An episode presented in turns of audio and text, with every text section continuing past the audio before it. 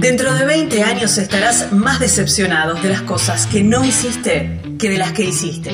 Así que desata amarras y navega alejándote de los puertos conocidos. Aprovecha los vientos alisios en tus velas. Explora, soñá, descubrí, viajar. Porque la vida es corta y el mundo es enorme. Si no es ahora, guau, guau, guau. Estás escuchando Viajero Frecuente. No importa la pregunta, la respuesta es viajar. Deja que el mundo te sorprenda. Disfruta del camino, no hay prisa en llegar. Y respira en la naturaleza. Viajero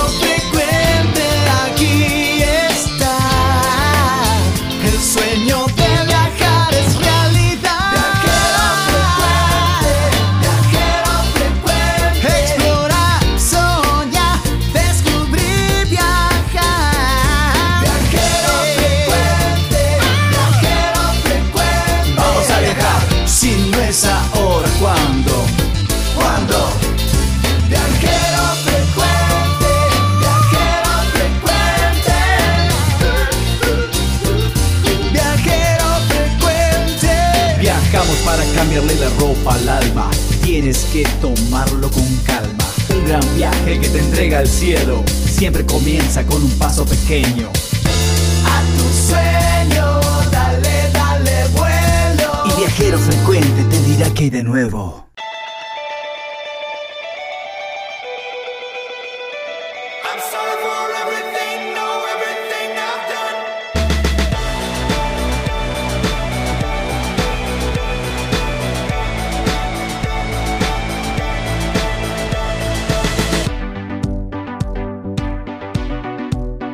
Hola, hola, hola, bienvenidos a un nuevo programa de Viajero Frecuente Radio. Cada semana, por esta misma radio, en este mismo horario, les proponemos viajar a través de las palabras, llevando sabores, lugares, nuevos recorridos y por sobre todas las cosas, inspirar a viajar, ¿eh? con los relatos de los viajeros. Luca Giombini es quien edita este programa, mi nombre es Gaby Jatón y quiero darles, mandarles un beso, un abrazo enorme a FM Litoral en Paraná y a FM Galena en Rafaela. Nos quedamos ahí en la zona litoraleña y vamos a ir de a poquito saludando a las más de 250 radios que salimos en todo el país, en cada una de las provincias. Hoy vamos a hacer 1017 kilómetros, que es la distancia que separa Villa Urquiza, en la provincia de Entre Ríos, con Puerto Iguazú, en la provincia de Misiones. También nos quedamos en el litoral con nuestros destinos turísticos. La viajera de esta semana es Carla. Carla viaja sola en un auto que camperizó y además, ¿saben cómo se sostiene? Lavando tapizados. Me encanta, me encanta. Una genia. Viaja conmigo, soy Carla. Así las encuentran, la encuentran en las redes sociales. ¿eh? Abróchense sus cinturones, amigos, porque aquí comienza Viajero Frecuente Radio.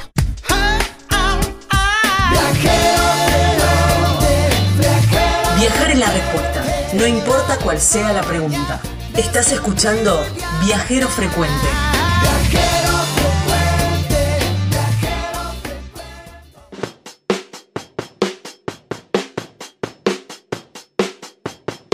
Villa en la provincia de Entre Ríos, un pueblo costero, tranquilo, que propone muchísimas actividades para disfrutar del entorno y ya les vamos a contar de qué se trata, está el complejo Las Cabañas, un complejo que tiene una superficie de una manzana, una manzana toda completa para disfrutar parquizada con césped, con arboleda, con pinos, eucaliptus, jazmines, enredaderas, bueno, increíble. Además, dos piscinas, juegos al aire libre, cancha de tenis, de vóley, un pueblo súper tranquilo y las cabañas completamente equipadas para cuatro o para seis personas. Además tiene cochera cubierta y la atención increíble de Alicia que está ahí. ¿Cómo te contactas con Alicia?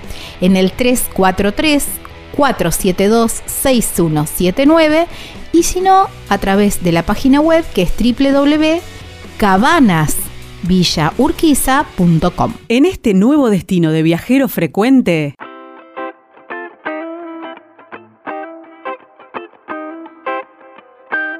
Estamos en Viajero Frecuente Radio. Así nos encuentran en Instagram, en Facebook, en todas las redes sociales. En TikTok también tenemos un canal de TikTok. Hay un canal de YouTube que también nos encuentran como Viajero Frecuente Radio. Los invito a suscribirse también, donde van a encontrar esta nota y todas las notas que venimos haciendo durante estos 305 programas. En formato de podcast también nos pueden encontrar en nuestro canal que también se llama Viajero Frecuente Radio. Hay una página web que es www.vacacionesparaarmar.com.ar y un teléfono que me gusta porque siempre charlamos con los oyentes, que es el 3400 52 46 40. 3400 52 46 40. Ahora nos vamos a una provincia muy linda, ¿eh? la provincia de Entre Ríos. Estamos en el litoral argentino. Y mm, para conocer un lugar, para recorrer un lugar que tiene como muchas particularidades. Si bien es una ciudad relativamente pequeña, tiene como mucho, mucho para conocer, muchas historias lindas y entretenidas me parece, y bien vale hacerse una escapadita. Si te vas para el lado de Paraná, eh, hacerte una escapadita y si no, ¿por qué no quedarte en este lugar que bien vale, eh? bien vale quedarse en Villa Urquiza?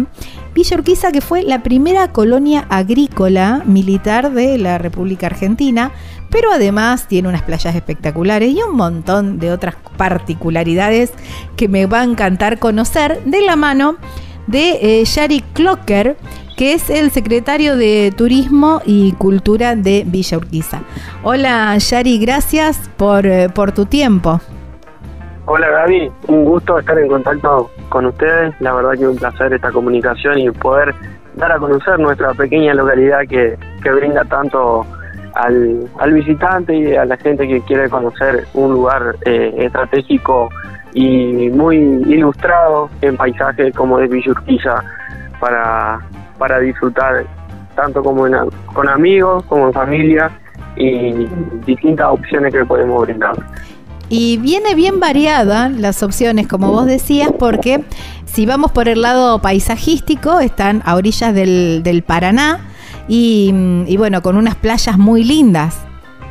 Sí, déjame contarte que Villa es una localidad muy pequeña de tan solo 2.000 habitantes se encuentra a 40 kilómetros al norte de Paraná y está bien al margen sobre el río Paraná.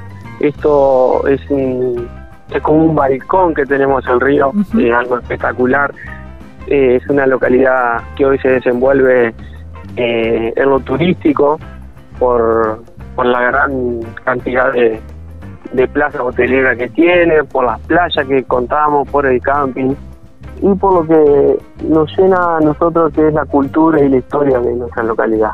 Claro. Villa fue, como vos recién explicabas, la primera colonia agrícola del país, así tanto como lo fue Esperanza y Varadero.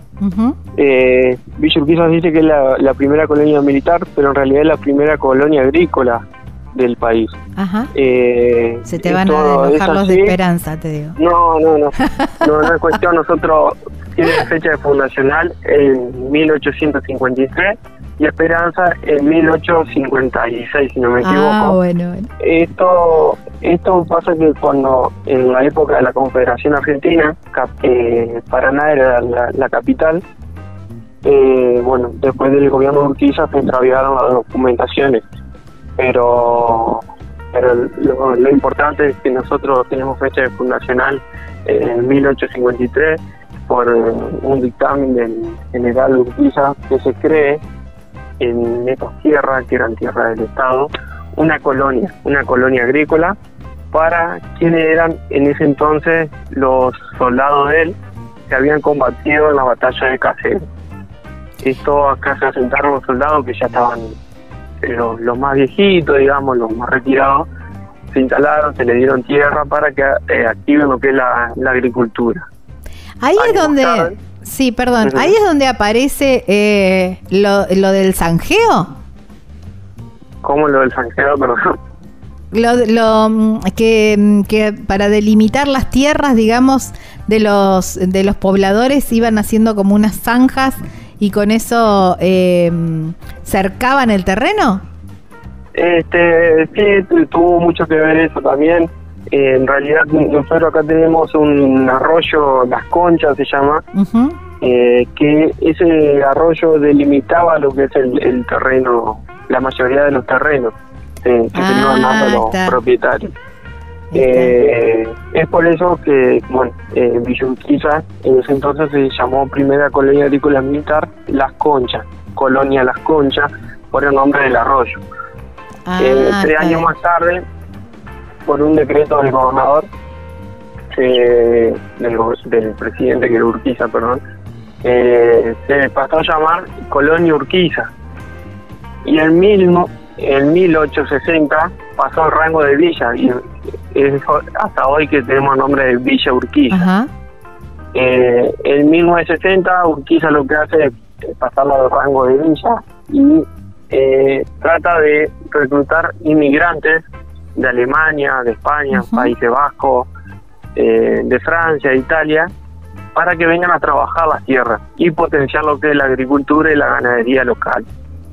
Esto fue una gran, un gran crecimiento económico para el, para el lugar, para la zona, que y fue, al estar a la ribera del río Paraná, se creó un puerto muy importante, que es el puerto que hoy quedan las bases, eh, lo que lo que sería la estructura, la infraestructura del puerto que se conserva como modelo de, de conservación, de cultura, de historia. Y este puerto fue muy importante donde se, se manejaba y se cargaban eh, los barcos, todo el cereal que se producía en la, en la Claro. zona a través de, de los estibadores, que eran personas que hombreaban las bolsas de cereal y cargaban los barcos. Nosotros tenemos una fiesta representativa de estas personas, de los estibadores. La verdad que es algo que conmueve mucho en la localidad y, y se reactiva un poquito lo que es la cultura y, y lo que se vivió en aquella época. Claro. Imagino que de aquella época también debe quedar algún almacén de, de ramos generales o algún viejo almacén. Sí, y almacenes de ramos generales hay varios que van quedando, Guau, pero hay uno encanta. específico, hay uno específico que lo tenemos bien enfrente a la plaza principal, que hoy, gracias a Dios, lo podemos conservar como un museo, en el cual se encuentra todas las instalaciones tal como fue hace 100 años atrás. Mirá, Eh, es algo increíble, muy lindo y bueno, eh, así se fueron sumando también cosas de los vecinos que fueron eh, acercando y, y hoy podemos dar a conocer la historia de nuestra localidad a través de este almacén que es el Museo Casa Regional Afiñolaza. Es un museo que data, es un edificio que data de 1860 ujú, fue creado por un inglés que justamente por Villa Urquiza debe ser captada como una gran localidad o un gran lugar de la agricultura del país. Eh, las empresas inglesas eh, empezaron a llegar a esta parte Claro, para implementar y vender su herramienta agrícola. claro.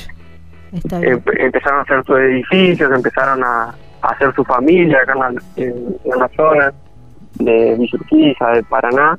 Y bueno, eh, nosotros todavía conservamos este edificio que luego pasó a, a la familia del ex gobernador Antelo, fue gobernador de, de Entre Ríos Ujú. Y nuevamente se vuelve a vender esta propiedad a la familia Siñolaza que de mi- 1880 hasta hoy conserva la misma familia el edificio en forma intacta. Eh, ellos lo, lo, lo pudieron trabajar de una manera particular como fue con este almacén de ramos generales. Eh, y se encuentra justo en la avenida que baja al puerto, así que cuando entraban las carretas pasaban por este almacén y ahí era donde se comunicaban y hacían sus puntos de, encuentro de- también. de, venta, de encuentro y de Eh, venta me imagino también, que sí, de, comer- de comercialización. Yari, y imagino también que en esta mistura de tantas eh, de, tantas inmigrantes desde diferentes partes de, del mundo, de hecho tu, tu nombre y tu apellido también son como un poco reflejo de eso, e imagino que también debe haber habido alguna mixtura con respecto a la gastronomía. Sí, hay platos típicos como la, la comida alemana, yo Ujú. tengo apellido alemán también, así que se, se destaca mucho. eh, el, el guiso vasco, un guiso particular también de la zona. Eh, también eh, hay ¿Qué, comida. qué lleva el guiso, qué lleva el guiso vasco? Mira, yo mucho de cocina no. No importa, algún que otro, eh, Pero- algún ingrediente así como muy muy Eh, preponderante. le, le ponen, le ponen calabaza, le ponen arveja, le- tiene varios condimentos que son particulares de- de- del, del plato. Claro. Eh, un- un qué lindo. o, o alguien que sepa cocinar más que yo, pero puede. eh, No importa. Yari, No es muy fuerte esa parte. eh, recorrer eh, las calles, con imagino que debe tener mucha construcción también de, de esa época, pero también algo de, mm, de actividad y del disfrute del, con la naturaleza. Sí, esto es un pueblo para hacerte una escapada y que fue el furor fue después de pandemia que la gente estuvo encerrada mucho tiempo. Villa Urquiza fue un lugar donde se nucleó mucho por, por la naturaleza, por la tranquilidad que brinda, eh, por la seguridad también. Eh, acá tenemos el río a, a pocas cuadras del centro cívico que la Claro. gente va a pescar, eh, que gusta mucho, hay excursiones de pesca, hay cabalgatas, excursiones en casa. Eh, Villa Urquiza te conecta con todo, con el museo también, con Claro. la historia, la cultura. Eh, tenemos tenemos clubes que también hacen funcionar en la parte turística Mira, eh, a través de distintas actividades eh, recreativas. Eh, esto es un trabajo mancomunado con, con las instituciones.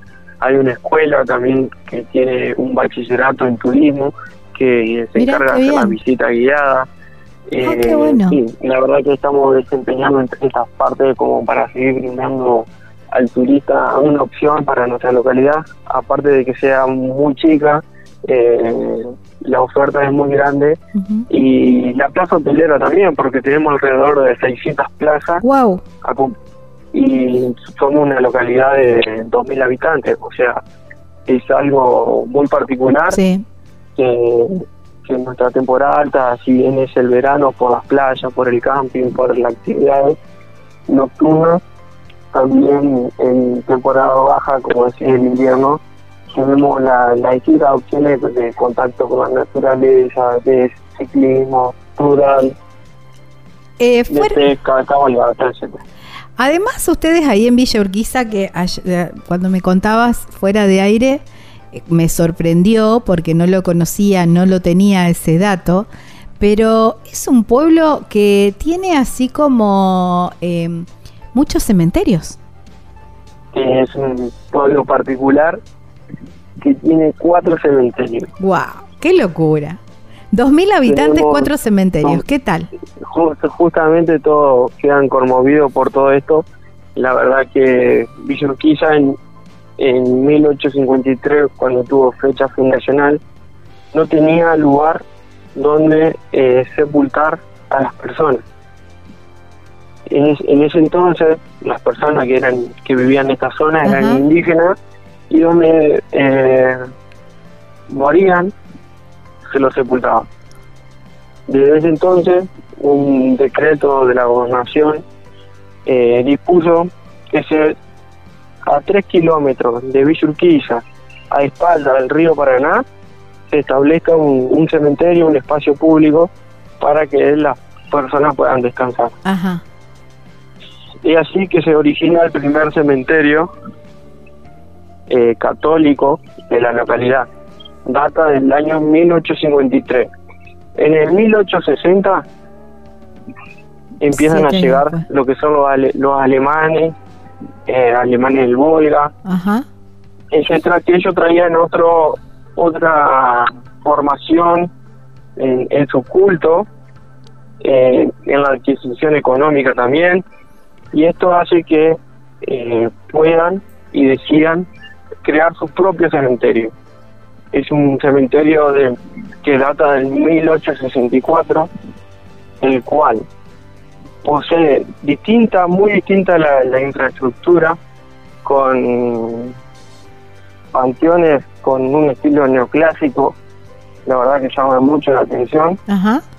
y es como que ahí se empezó a dividir un poco lo que es eh, las religiones en la localidad. Ya en mi- 1905 aproximadamente, el cementerio católico que estaba funcionando estaba repleto el espacio que se había cedido. Entonces se decidió construir un nuevo cementerio que, el que hasta hoy en día funciona, que es el nuevo cementerio católico. Es por eso que hasta ahí llevamos tres cementerios. Sí. Y tenemos un cuarto que pertenece a la congregación de las Hermanas Franciscanas de Gante, una congregación que lleva en el año 1883 aproximadamente eh, un grupo de hermanas a llegar a Villa Urquiza con las intenciones de crear un, un hogar para que en, en esa época te voy comentando había estaba la fiebre amarilla ¿qué pasaba? Las personas se enfermaban y fallecían. Quedaban los hijos huérfanos y entonces estas hermanas lo que hacían era darle albergue, Ah, educación y bueno, una vez que ya tenían 18 años ya los largaban a, a la vida, Claro, a, a hacerse, a enfrentarse con la, con la realidad. Claro. Pero mientras tanto ellos lo, lo, los iban educando, le, le daban de comer y también lo hacían trabajar en la parte de campo, de tambo, claro. la Iban ganadería, enseñándoles los, los diferentes oficios también, ¿no? Sí, sí. Y ahí te- y ellas también tienen su cementerio. Ell- Ellas también tienen su cementerio, fueron el primer edificio que realizó la congregación esta. Luego, a los poquitos años, hicieron un edificio muy grande también en la ciudad de Paraná. Y así lo fueron eh, expandiendo por, por toda Latinoamérica. Hoy, hoy en día, cuando un hermano, un sacerdote de la congregación eh, fallece, eh, sus restos son sepultados acá en nuestra Ah, localidad. mira vos, mira vos. Yari, agradecerte muchísimo. Eh, me encantó tu pueblo. Voy a ir, voy a ir, me voy a quedar porque hay mucho, mucho, mucho para, para conocer, para disfrutar y bien, bien variado, ¿no? Porque hay de todo para hacer y para conocer. Así que por ahí estaremos. Bien cerquita de, de Paraná, solamente 40 kilómetros de la ciudad de Paraná, está, está Villa Urquiza. Muchísimas gracias. Muchísimas gracias Gaby por esta comunicación, la verdad que un placer mostrar nuestra localidad hacia afuera. Eh, y bueno, como siempre yo digo en otro, en otras entrevistas o, presentaciones, es que los esperamos a todos porque Villa es tranquilidad, en verano es sol y playa, tiene cultura, tiene historia, tiene gastronomía, tiene artesanos, tiene emprendedores, tiene de todo un poquito como para que la gente venga y encuentre en un paraíso chiquito eh, un- una variedad de actividades, de cosas lindas y que puedan llevar un- una hermosa estadía en nuestra localidad. Me encantó, me encantó. Gracias, Yari. Te mando un abrazo enorme. Gracias, Gaby. Hasta luego. Chau, chau. Bueno, estábamos hablando con Yari Clocker, ¿eh? es el secretario de Turismo y Cultura de Villa Urquiza, ahí bien cerquita de la ciudad de Paraná, en la provincia de Entre Ríos. Qué hermoso pueblo Villa Urquiza. Tiene todo, es chiquitito como decíamos, pero con todo lo necesario. Historia, naturaleza, el río para ir a pescar, los que les encanta ir a pescar. Si te gusta ir ahora en otoño, ir a sentarte ahí en la arenita, un libro, no, espectacular. Y las cabañas, el complejo Las Cabañas, que está ahí bien cerquita del, del río con una vista espectacular y además un parque gigante porque es toda una cuadra del complejo parquizado con, bueno, toda una arboleda impresionante, con pinos, con jazmines. Tiene las piscinas, tiene muchos juegos al aire libre para los chicos, cancha de tenis y de vóley, ¿eh? Así que el lugar es espectacular con las cabañas que están completamente equipadas para cuatro o para seis personas también. Y lo importante es que te pasan el presupuesto por la cantidad de personas que son, ¿eh? que eso también está, está bueno. Si son cinco, no te cobran por seis. Y está buenísimo. La cochera es cubierta, que también es súper importante. Y está Alicia ahí, ¿eh? que te atiende divino. Porque siempre, cuando están los dueños, siempre hay un mimo especial. ¿Cómo te contactas con ella? A través del 343-472-6179. Puede ser por WhatsApp o puede ser por llamada. Y si no, ingresa a la página web que es villaurquiza.com. Estamos en Viajero Frecuente Radio, así nos encuentran en las diferentes redes sociales, ¿eh? Viajero Frecuente Radio. Vamos ahora a una provincia que me gusta mucho, muy de Semana Santa en adelante. Si bien no tiene temporalidad porque eso ya quedó en el olvido, es muy linda época de Semana Santa en adelante para ir a recorrer. Y mm, estamos hablando de la provincia de Misiones, en el norte de nuestro país. El destino es bien conocido, es un clásico de la Argentina, conocido internacionalmente. La gente viene especialmente a conocer las cataratas del Iguazú. Pero hoy le vamos a dar una vueltita de tuerca porque mm, vamos a conocer un poco más sobre eh, los paseos de luna llena, los paseos de la noche. Y para esto, para ello, vamos a hablar con Ángel Palma, eh, guía del Parque Nacional Iguazú, pero además es presidente de la Asociación de Guías. Así que lo tenemos con nosotros. Hola Ángel, gracias por darnos un ratito de tu tiempo. Hola, ¿qué tal? Acá, la verdad que bueno, nuestro, nuestro destino es uno de los más eh, admirados por, por el mundo, ¿no? Es la verdad que un espacio natural como tantos otros, pero es el que más se aprecia a nivel mundial, ¿no? Dentro de las maravillas del mundo también está, ¿no? Totalmente, totalmente. Nosotros también, bueno, eh, reconocidos allá por el año 1984 el Parque Nacional Iguazú, por lo lejos como Patrimonio Natural de la Humanidad, y en el año 2011 reconocido como una de las siete maravillas naturales del mundo, ¿no? Que ahí reconocen a las cataratas como tal. Eh, así que bueno, tenemos dos eh, claros ejemplos, claros, claras distinciones, ¿no? Donde nos hacen eh, relevar un poco más a, nuestro destino turístico, ¿no? Así que, bueno, siempre, siempre aquí tenemos una, una oficina a cielo abierto. Qué, qué, mm, privilegio el tuyo de tener ese espacio, ese espacio de trabajo.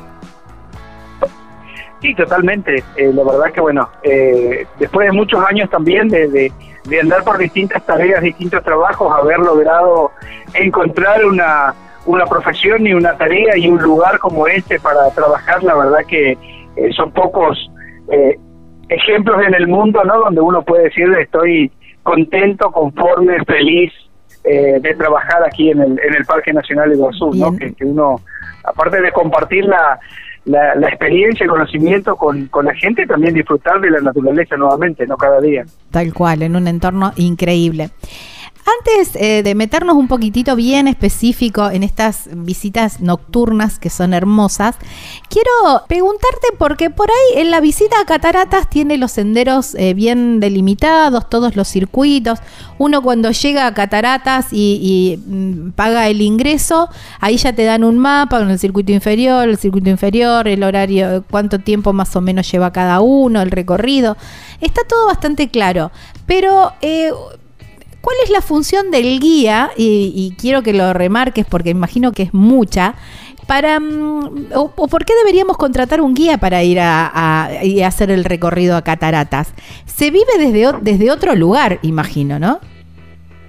Sí, totalmente. Eh, nosotros, bueno, eh, antes de la pandemia teníamos obviamente, esto te, comento al margen de, lo que me preguntas, ¿no? un, eh, un servicio que no era tan buscado eh, por el visitante, que bueno, por ahí de repente muchas veces ocurría lo que hoy se está logrando cambiar, ¿no? Que el visitante llegaba al parque, eh, como muchos me han dicho, bueno, veíamos los saltos, eh, recorríamos, corríamos, nos perdíamos y nos íbamos. Tal cual. Pero bueno, en muchas en muchas ocasiones hemos tenido gente donde vuelve un segundo día o vuelve una segunda vez al Parque Nacional y toma esa decisión de contratar el guía justamente para eh, llevarse, ¿no? Esto eh, de dónde están, qué es lo que están viendo, llevarse esto, lo que justamente tiene el guía, lo que estudia durante varios años, para, bueno, después eh, distribuir, contarles, eh, y, demás al visitante, ¿no? De, qué es lo que está haciendo, dónde está visitando, cuáles son las situaciones también que pasa del recurso natural, porque también tenemos que tener en cuenta que, bueno, muchas veces el visitante se encuentra en un lugar y no sabe no sé, como no alimentarlos a los animales, no sacar un, una hoja, una flor, entonces todo esto, ¿no? El, guía tiene eh, eh, tantas eh, funciones y obligaciones dentro del área para con el visitante. Entonces, de esta manera, el visitante enriquece su visita y al, a las cataratas, al Parque Nacional, tomando el servicio de un guía, acompañándolo, haciendo el recorrido a menos, eh, optimizando el tiempo también de recorrido, porque recuerden que el Parque Nacional Iguazú es uno de los parques que, que más tiempo le lleva en hacer el recorrido. No te alcanza el día. Nosotros eh, prácticamente, eh, como ya tenemos diagramado eh, los circuitos, los horarios, nos lleva no menos de seis horas para hacer el recorrido de los circuitos tradicionales. Entonces, todo esto es parte del por qué un visitante debería no contratar el servicio de, de un guía. También, bueno, siempre salen algunas anécdotas, los lugares, en fin, muchas cosas que uno sin tener el acompañamiento del guía no lo va a tener en ningún lado escrito algunas algunas de estas vivencias dentro del, área, ¿no? Es que ustedes tienen ese conocimiento de las leyendas, del por qué ese árbol crece de esa determinada manera, por qué ese pájaro está apoyado sobre ese lugar a determinada hora. Y, y, todo eso que con lo que vos decías, ¿no? Enriquece muchísimo más eh, la visita y bien vale eh, contratar a, un guía para tener todo ese conocimiento y hacer toda la experiencia completa. Em, Totalmente. Ángel, y mm, contanos un poco cómo es el paseo de, de la luna llena, el paseo a la noche. Bueno, en principio, bueno, es, es muy codiciado mm, por todos, ¿no? La verdad que es un partido súper agradable. Eh, bueno, ahora estuvimos hace pocos días eh, el paseo de, este mes. Eh, lo, lo interesante de esto es, bueno, dependiendo mucho del caudal que tenga el río, porque, bueno, todos estos cambios climáticos que vamos teniendo, estos cambios también afectan a nuestra naturaleza, eh, pero bueno, son, son fenómenos que por ahí podemos llegar a ver en este paseo de luna que es tan agradable. Aparte, eh, obviamente que no es lo mismo, ¿no? Estar de día y estar de noche. De día nosotros vemos todos ahí muy cerca las cosas, podemos apreciar diferente. Pero en la noche tenemos que estar con, con otros sentidos, que es el, el olfato, el, oír. El oído, imagino que debe ser muy intenso el, el oído. Totalmente, porque bueno, antes de llegar a, la, garganta del diablo, eh, hacemos un recorrido en tren desde la, desde la estación central, que nos lleva, o nos toma unos 23 minutos aproximadamente. Eh, en ese recorrido, que son de 3 kilómetros y medio en el tren de la selva hasta la estación Garganta, en ocasiones se suelen visualizar algunos pequeños animales, raras veces, pero suele ocurrir por ahí algún avistaje de algún tapir, eh, que son animales que, bueno, se mueven lento, ¿no? Y muchas veces sentimos que, que, el tren se frena porque están muy cerca de las vías y se, obviamente que se mueven solos, se corren, eh, no hay que, hacer nada. Pero bueno, son, son cuestiones por ahí que uno está a la expectativa eh, desde que arranca el, el paseo, ¿no? vemos volar alguna pequeña, algunas pequeñas aves, eh, vemos algunos pequeños animales, eh, como por ejemplo tenemos un, conejo que es el tapetí, que es un animalito se, se mueve justamente a la noche como gran parte de nuestra selva, pero es lo más común de, verlo. Eh, una vez que llegamos ahí a la estación Garganta, arrancamos a caminar hasta el balcón de la Garganta del Diablo propiamente, donde bueno, ahí tenemos este espectáculo y a medida que vamos llegando eh, vamos escuchando también el ruido del, agua, el ruido del, mismo salto que produce, ¿no? Ese, esa gran caída que mm. tenemos y también de lejos vamos viendo toda esa nube como una especie de la bruma que va subiendo, ¿no? El spray que, que produce esa, esa gran caída que bueno, vamos llegando ahí que, que se va generando cada vez más expectativa hasta poder llegar eh, al, al salto propiamente y ahí bueno tenemos ese gran espectáculo que nos brinda la garganta del diablo a la luz de la luna. Qué increíble. Cada eh, paseo, sí, sí, cada, cada paseo, cada noche eh, es una, una noche diferente. Nosotros que muchas veces estamos haciendo los paseos todos los meses o, o, continuos, vemos que cada noche es algo diferente. La luna tiene una, una iluminación distintas, más, menos, por ahí a veces se interpone una nube eh, sobre o frente a, a, la luna, y bueno, y ahí cambia todo, nos da todo un, un, estado diferente, un momento, la verdad que es súper agradable el, el, el lugar. Hemos tenido muchos casos también donde aprovechan ese momento para eh, declaraciones de amor, para pedidos de casamiento. La verdad que eh, es un momento único, único. Eh, sí.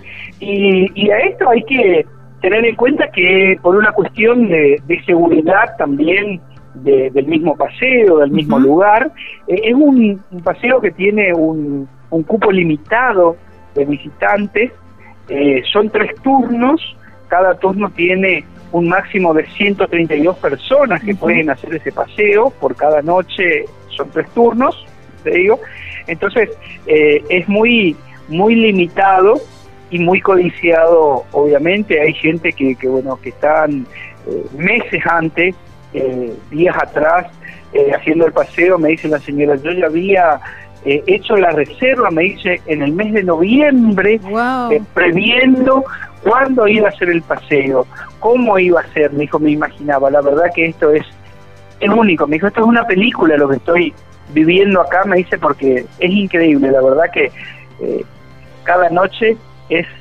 es única, es única. Tal cual. Tenemos que aclarar que este paseo se hace pura y exclusivamente bajo la luz eh, de la luna, no es que ustedes llevan linternas ni nada de eso. Nada, justamente nosotros algunas de las recomendaciones antes de, arrancar, ¿no? De, la salida hacia el, hacia el tren, nosotros damos una pequeña charla donde, bueno, algunas de las recomendaciones son eh, bajar la iluminación total de, los celulares, ¿no? De la pantalla, eh, no utilizar flash, no utilizar linternas, porque, bueno, la luz de la luna, la verdad que la gran mayoría de las noches es espléndida, no, no tenemos necesidad de ningún tipo de, iluminación artificial para poder movernos eh, en, la, en las pasarelas hacia la garganta, eh, por lo cual, bueno, se pide, eh, es como un pedido fuerte, ¿no? Pero como de cierta forma prohibir el uso del, del flash para el disfrute, porque la verdad que es un momento único a la luz de la luna llena, que bueno, esto se da cada 22 días, eh, son cinco días los días de, del paseo de luna. Eh, valga también, ¿no? Que, esto hay que entrar en, la página de, la Iguazú Argentina para hacer la reserva, para hacer la compra, porque, bueno, eh, como digo, eh, es un, un, paseo tan tan codiciado y tenemos gente que, que lo compra con, con mucha anticipación. Entonces, la verdad que también recomendamos que disfruten el momento ahí en ese lugar que es tan hermoso. La verdad que es, eh, es increíble. Imagino también esto que hablábamos de, los, de lo sensorial, ¿no? Porque el, al verse la vista disminuida o quizás eh, con otras... Eh, con otras percepciones, porque imagino que todo se vuelve un poco más blanco y negro, y el oído y el olfato, ¿no? Que a lo mejor durante el día, hasta por la vorágine de la gente, uno pierde algunos, eh, algunos ruidos y algunas cuestiones. Esto de que vos comentabas recién, ir acercándose por la pasarela e ir eh, empezando a escuchar ese rugir de, de la garganta del diablo, ¿no? Y imagino que de noche es solamente eso, porque aparte de 135 personas, y también predispuestas al, al disfrute sensorial que deben ir muy calladas. Sí, también algunas de las recomendaciones son esas para, para poder disfrutar. La verdad que durante el día, por eso, e, es una cosa así como hablar, eh, la verdad que, que no llegamos, yo creo que en general, a poder eh, tener la idea de, de cuánto de cuánto fantástico, porque no sé cómo, mm, qué otra palabra podría describir este momento porque es, único, ¿no? Eh, durante el día nosotros tenemos que estar ya casi cerca del balcón para poder escuchar y apreciar eh, el ruido del agua eh, y con, con el bullicio del mismo de, la misma cantidad de gente de, de, los que están alrededor prácticamente se pierde. Y nosotros tenemos algo también más todavía para incrementarle, que es en el periodo de, primavera, como en todos los lugares, ¿no? Eh, el florecer de, de, algunas especies en particulares, que inclusive tenemos algunas especies que solamente florecen a la noche, eh, como la dama de noche, justamente una de las, de las flores, que tienen unos aromas tan particulares que si bien de día también se puede sentir, pero tenemos que estar ahí muy cerca de, de, las flores para poder apreciar este ese perfume que tiene. Y la verdad que a la noche es, es algo totalmente diferente y como decís vos, ¿no? Ese eh, blanco y negro durante la noche también nos da algo diferente porque hacemos fuerza, ¿no? las pupilas se van eh, adaptando a, esa iluminación diferente y por ahí vamos logrando eh, ver ese color que nosotros durante el día solamente hacer una mirada y ya podemos captar, ¿no? Pero eh, tratar de identificar esos colores y demás, la verdad que es algo, bueno, es algo único. la verdad que lo que te dije al principio, la, la, la profesión nos da la, posibilidad de disfrutar eh, tanto a nosotros como a los visitantes de, cada paseo, ¿no? Y el paseo de Luna, la verdad que es un paseo bendecido, le digo yo a la gente cuando, cuando arrancamos, mm. eh, que es una bendición de Dios le digo, muchas veces hay quienes, bueno, por ahí no creen en Dios, pero creen en, la energía positiva, en las estrellas, en el cosmos. La verdad que es, es una bendición de alguien poder llegar, lograr hacer el paseo y tener esa experiencia única del paseo a la luz de la luna en Catalán. Ángel, eh, ¿cuál de, de, la cantidad de veces que vas y, y ya casi de memoria, pero como vos decís también, esta magia que cada noche es única y cada, cada momento es increíble y me encanta porque con la cantidad de años que tenés de guía te sigue sorprendiendo y eso es hermoso, ¿no? ¿Cómo, ¿Cuál es el, el, momento más sublime? ¿Cuál es el lugar más sublime? ¿Cuál es lo, lo que vos, vos más disfrutás de este recorrido? La verdad que yo ya, dentro de estos tres turnos, yo ya caminé en los tres turnos que salimos. Vale, aclarar que, los turnos son eh, 8.45, 9.15 y 10, eh, 10 y 10 las salidas eh, de los trenes. Ahí son, son continuas, pero hay una diferencia ahí en, en las caminatas y demás. Eh, los horarios, o el horario muy bueno, eh, es el horario, el del medio, ¿sí? Eh, y suele ser también el tercer día de luna, eh, si bien el tercer día del recorrido de luna. Ah, mira qué buen de los Siete días, de los siete días sería como el cuarto día donde estamos en, en la plenilunio. Pero también depende de cada periodo ¿sí? Porque eh, como también la Tierra se va moviendo, la traslación también de, la Luna, también vamos teniendo momentos diferentes. En el mes de, abril se dio un, fenómeno que era de poder observar la Luna en el tercer día de su plenilunio, que iba a estar con un color eh, casi rosada, ah, la Luna, ¿sí? Eh, bueno, por ahí no es fácil apreciar porque uno tiene que tomarse un tiempo, tiene que estar, relajar la vista para poder apreciar eso, porque no es algo que se pinta la luna y está. Eh, son fenómenos que van ocurriendo que, bueno, se tienen muchas veces en cuenta, pero como nosotros no tenemos el tiempo de quedarnos una o dos horas en el, en el balcón para poder apreciar, si bien son fenómenos que pasan muy rápido, pero eh, hay que, bueno, adaptar, hay que estar ahí un, buen rato, que eh, nuestras pupilas también se, se adapten a ese cambio de, de la luz artificial a la luz natural, ¿no? Y poder apreciar ese, ese fenómeno. Pero tantos otros fenómenos que fueron pasando que, bueno, podemos apreciar en, en esos momentos. Eh, pero bueno, de los cinco días, el tercer día suele ser uno de los días con más esplendor eh, en la luz que proporciona la luna, no el reflejo del sol sería. Claro. Y cuando y, en tu recorrido, eh, ¿cuál eh, cuál es el momento más sublime? ¿Cuando estás ahí en la garganta del diablo o cuando eh, vas transitando la pasarela y vas llegando, como en la expectativa de? Nosotros por ahí que ya estamos como que el, momento sublime obviamente es cuando llegamos al, al balcón porque tenemos ese esa expectativa de llegar y ver qué es el ruido, ¿no?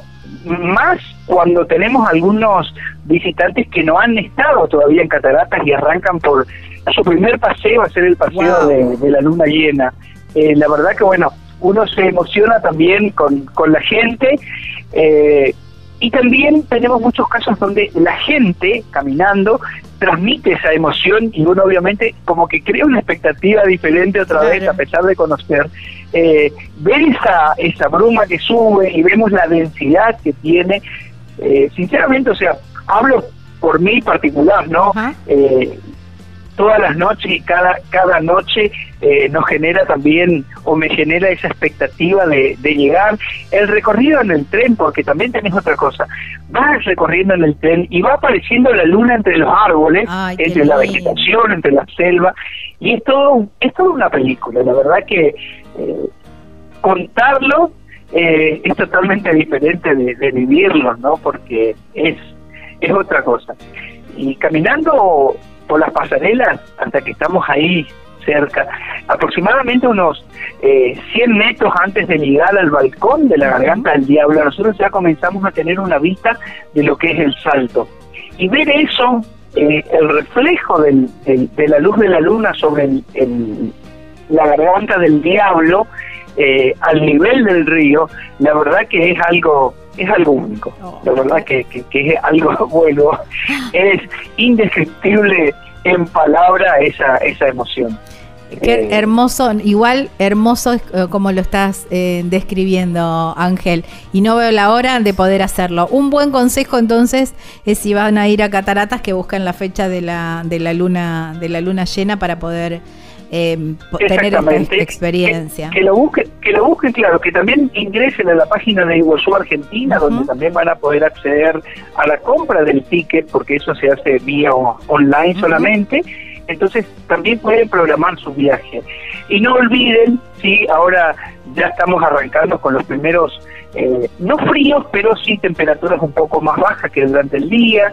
Eh, llevarse siempre algún eh, rompeviento, lo que llamamos, alguna campera algo impermeable también, porque suele haber noches donde la bruma ¿sí? arroja hacia el balcón, todo eso depende del caudal, depende de la brisa como esté, si está muy fuerte, si está suave, pero bueno, nunca está de más algún rompeviento o alguna campera liviana, eh, obviamente para los días que, que no hacen frío, ¿no? Porque si bien nosotros nos caracterizamos aquí en esta provincia de ser una de las provincias con temperaturas más altas durante todo el año, pero tenemos algunos días de, del invierno o fin del otoño que las temperaturas están, están bajas. Son como algunos pequeños consejos para que disfruten de, de su visita al paseo de la luz de la luna. Wow, qué lindo Ángel. Quiero agradecerte porque la verdad que nos trajiste esta experiencia y ya da ganas de, ir, ¿eh? da ganas de, ir y, vivir ese, esa, las cataratas del lugar diferente, ¿no? Porque las podemos conocer desde diferentes lugares, pero creo que esta, la visita nocturna no, no hay que perdérsela. No, no, totalmente. Eh, y vuelvo, ¿no? Como dijimos al principio, es un, un, paseo codiciado y con un límite de capacidad. Claro. Eh, así que bueno, tiene que programarse eh, con anticipación para poder hacer el, paseo y para poder venir a las cataratas que bueno eh, hemos tenido ahora en Semana Santa eh, una cantidad muy muy importante de visitantes la verdad que bueno agradecer a, a todos los argentinos que eligen el destino Iguazú el destino cataratas para para visitar y la verdad que es un, un placer atenderlo, es un orgullo estar aquí en este, en este parque, en este punto eh, tan alejado de, la parte céntrica del país, ¿no? Estamos allá arriba, al norte, el noroeste argentino, pero la verdad que es eh, único este lugar, como tantos otros, ¿no? Conociendo este, me caracterizo por, por, por marcar nuestro destino tan bello. Hermoso. Gracias Ángel, te mando un abrazo grande y ya nos veremos alguna noche de estas. ¿Cómo no? Con mucho gusto le esperamos aquí, saben que siempre estamos predispuestos a hacer todos los recorridos, todos los paseos con, todos. Así que bueno, a vos y a la audiencia, muchísimas gracias. Abrazo enorme. Bueno, estábamos hablando con Ángel Palma, qué privilegio, ¿eh? qué lindo. Él es guía, es presidente de la Asociación de Guías de ahí del Parque Iguazú, en Cataratas del Iguazú, provincia de Misiones.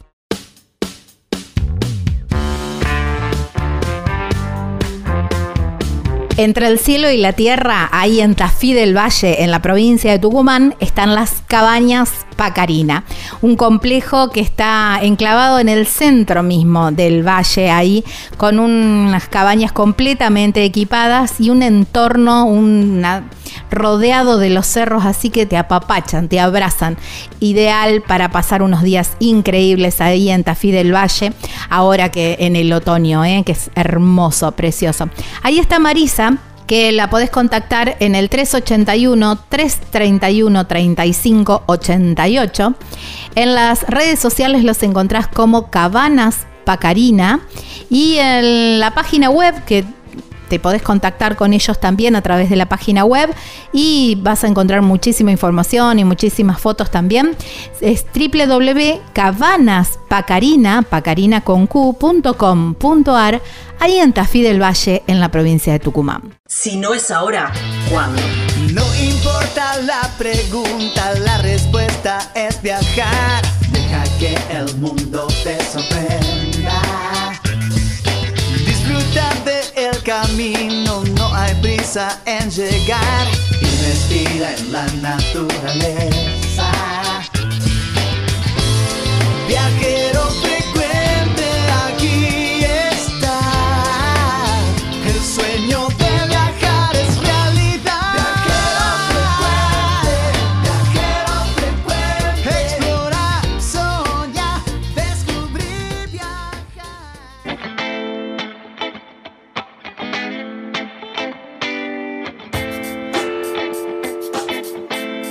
Estamos en Viajero Frecuente Radio y así nos van a encontrar en todas las redes sociales. Bloque Viajero y me encanta, me encanta este bloque, me encanta esta viajera, me encanta, creo que vamos a charlar un montón porque mm, la encontré así como suelo encontrar a los viajeros por alguna sugerencia. Ella viaja sola en un auto que lo convirtió en camper y vive o, se gana su sustento con una actividad muy particular que después se las voy a contar. Ella se llama Carla, Carla Chiari. Su usuario, y ya empiecen, abran Instagram y empiecen a seguirla, viaja conmigo, soy Carla. Así la, encuentran en las redes sociales. Y la verdad que me, me- me encanta, ¿eh? porque ella se largó y se animó a todo. Hola Carla, gracias por darnos un rato de tu tiempo. Hola Gaby, ¿cómo estás? Gracias, Bien. gracias a ustedes. Bien, bien, muy bien. Bueno, arranquemos por el principio. Carla, ¿cómo nació esto de, mm, de, de decir, che, quiero hacer de mi vida un viaje, quiero empezar a viajar? ¿Vos ya venías haciendo alguna que otra travesía? ¿Cómo, cómo empezó todo esto? Mira, arranca porque arranca básicamente porque yo soy un amante de la naturaleza. Desde siempre me fui, me, me iba de vacaciones en carpa, después logré tener una casita rodante de, de- de tiro y me iba con eso. Después la eh, eh, vi la posibilidad de dormir adentro del auto que tenía.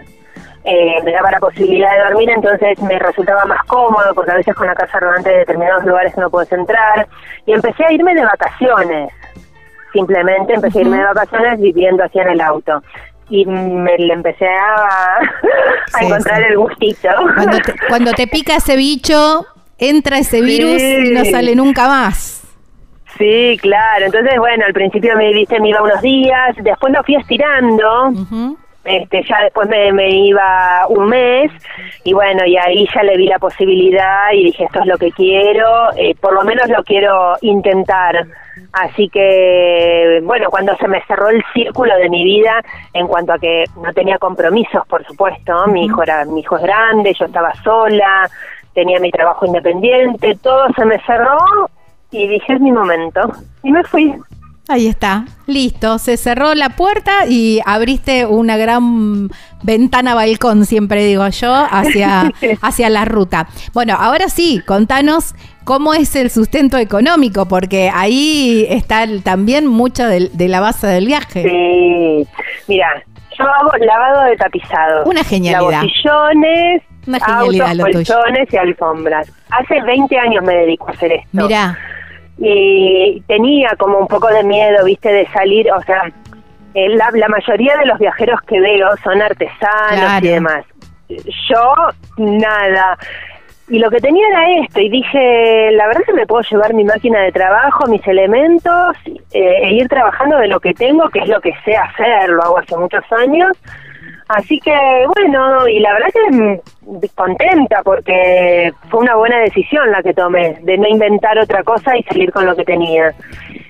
Me parece sí, que es lo más auténtico también, ¿no? Y bueno, imagino que la, mm, que la máquina no debe ser tan grande, que te debe, mm, que, que podés llevarla bien, tranquila. En todas partes del mundo hay tapizados, sucios. Exacto. Exacto, no, la verdad que con, eso estoy muy contenta. Sí, me traje, eh, cuando yo trabajaba, estaba en Buenos Aires trabajando, bueno, tengo varias máquinas, me traje la que más me convenía, que es mi acompañante, porque como yo no tengo el asiento del acompañante, va la máquina ahí. Ah, claro. Digamos que no hay opción acompañante tampoco, o se baja la máquina y sube acompañante. No hay opción, no, no hay opción, no. A propósito, no hay opción. y si no, tu propio auto. ¿Eh? Claro, claro. Está bien. Me parece muy sabio también eso, Carla. ¿Qué crees que te diga? Me parece muy sabio también. Así como de compañía y nos juntamos cuando tenemos ganas. Me parece bárbaro Exacto. Me parece bárbaro. ¿Y cómo fue la reacción del el resto de la familia? Che, largo todo, me, me cargo a, a mi máquina en el auto y me voy. Bueno, el la, eh, en principio, bueno, sobre todo mis padres, por supuesto. Mis padres. Eh, ¿Y qué te vas a ir con miedo. Sí, tampoco la, la verdad te digo es que eh, cuando yo decidí irme, que fue medio, medio así, viste que lo quería hacer y tenía todos los miedos por salir y, ponía mil excusas para no salir, para justificarme que no salía y de la noche a la mañana dije listo me voy y al otro día armé el auto y me iba. Entonces a mis padres medio que traté de no decirles todo de entrada, es decir, de la manera que iba a vivir, ¿viste? Claro. No se lo quise decir muy de golpe porque ellos estaban un poco asustados y demás. Sí, fue un shock, pero nada, es como todo, ¿viste? Hoy en día mis padres están muy tranquilos porque saben cómo me manejo, saben que soy cuidadosa, que soy precavida, o sea, ya están, están más tranquilos. Al principio sí, fue medio un golpe un golpe duro, ¿viste? Ellos no están acostumbrados a este tipo de cosas. Mm, yo creo que es también esto que siempre tratamos de, romper acá en, Viajero Frecuente, que es romper los estereotipos, que hay eh, maneras de viajar como personas en el mundo, ¿no? Y que mm, eh, si, digamos, no, no es que eh, la vida tiene que ser así estandarizada, que uno tiene que estar estancado en un lugar y solamente viajar cada 15 cada, una vez por año, 15 días cuando tenés las vacaciones hay otros estilos de vida y son súper válidos. Y, y, bueno, y hay un montón de maneras de ganarse el sustento como, como te pasa a vos, que lo, que lo haces con, con el lavado de tapizado. Exacto, hay muchas maneras y, y la verdad es que eh, sí quiero decir esto, eh, yo viajo de esta manera y vivo en, en mi auto, que es el auto que tengo hace muchos años y hago el trabajo que tengo hace muchos años y vivo de esta manera porque elijo esta filosofía de vida y elijo viajar de esta manera. Eh, porque a veces por ahí piensan, eh, viste, viaja así para no gastar plata. No, no, yo elijo esto, me encanta lo que hago, me encanta acostarme en mi auto y mirar por la ventana del cielo ah, todas las noches. Eso, es lo más lindo que hay. Aparte, no hay nada más lindo que correr la cortina, que imagino que debes tener una cortinita, y decir, wow, ¿dónde estoy? estoy en el medio de, o el cielo espectacular que tenés a la noche. Eh, y, elegir dónde dormir para decir, bueno, va a amanecer de esta manera, entonces yo quiero verlo de esta manera. A mí me resulta maravilloso eso, o sea, es lo que a mí me llena. Claro, está, exactamente. Eh. ¿Cómo, ¿Cómo fue? Bueno, vos dijiste, tenía un, una casilla y optaste por camperizar el, camperizar el auto. Eh, contanos un poquitito cómo ¿Cómo lo, transformaste? Igual en tus redes está, pero bueno, para quienes no están mirando las redes, como para que se vayan imaginando. Mira, le saqué todos los asientos. Eh, entonces, eh, a lo largo de, digamos, del asiento del acompañante hasta el fondo le puse una cama, que en realidad la cama es una biblioteca con estantes, que yo lo único que hice fue hacerle una tapa de madera. Entonces, adentro de la cama llevo la ropa y sobre la tapa le, le puse un colchón que me lo tuve que hacer a medida porque es una cama chiquita, por supuesto.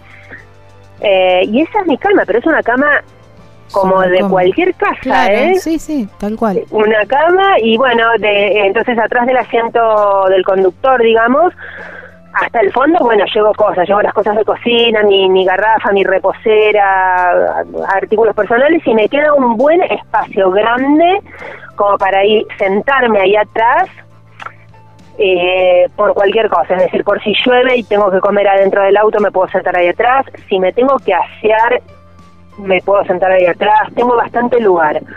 Eh, y, al lado mío, en el asiento del acompañante, va mi máquina de trabajo. Está bien. ¿Te llevas la bici también? La tengo colgada atrás del auto, sí. ¿Y, sos de, de, parar en los lugares y, agarrar la bici y seguir, eh, y seguir em, recorriendo en, en bicicleta? Sí, yo es lo que trato de hacer. Yo trato de llegar a un pueblo donde llegue, voy a la, en general voy a la plaza, dejo el auto y bajo la bicicleta. Y ahí recorro un poco como para también conocer y ver el lugar y decidir qué es lo que voy a hacer y cómo me voy a mover. Pero sí, en general me muevo, dentro del pueblo me muevo en bicicleta. Todo en la bici. Eh, Carla, ¿y, mm, ¿y cómo vas, eh, a ver, cómo vas comercializando tu, tu oficio? Eh, Primero que nada, eh, unos días antes de, ir al pueblo, publico en, la, en los grupos de Facebook o de mm, compra-venta, Mercado Libre, esas cosas. Y, y después cuando llego al pueblo muchas veces informo a la oficina de turismo, porque en muchos pueblos ellos tienen grupos de WhatsApp del pueblo. Ah, Entonces en la oficina de turismo eh, ellos me toman los datos y me ponen en el grupo y lo, y lo comparten, esa es una manera. Y la otra, que es la que más me resulta, es el boca en boca. Si yo estoy yendo para un lugar y hay un contacto en Instagram o en Facebook que me dijo, mira, que yo estoy acá, esa es la persona que me hace eh, la promoción, digamos. Eso es lo que más me sirve. Mira, claro, y sí, siempre, siempre es así, porque además Siempre hay lugares que puedo trabajar más y hay lugares que puedo trabajar menos, claro está.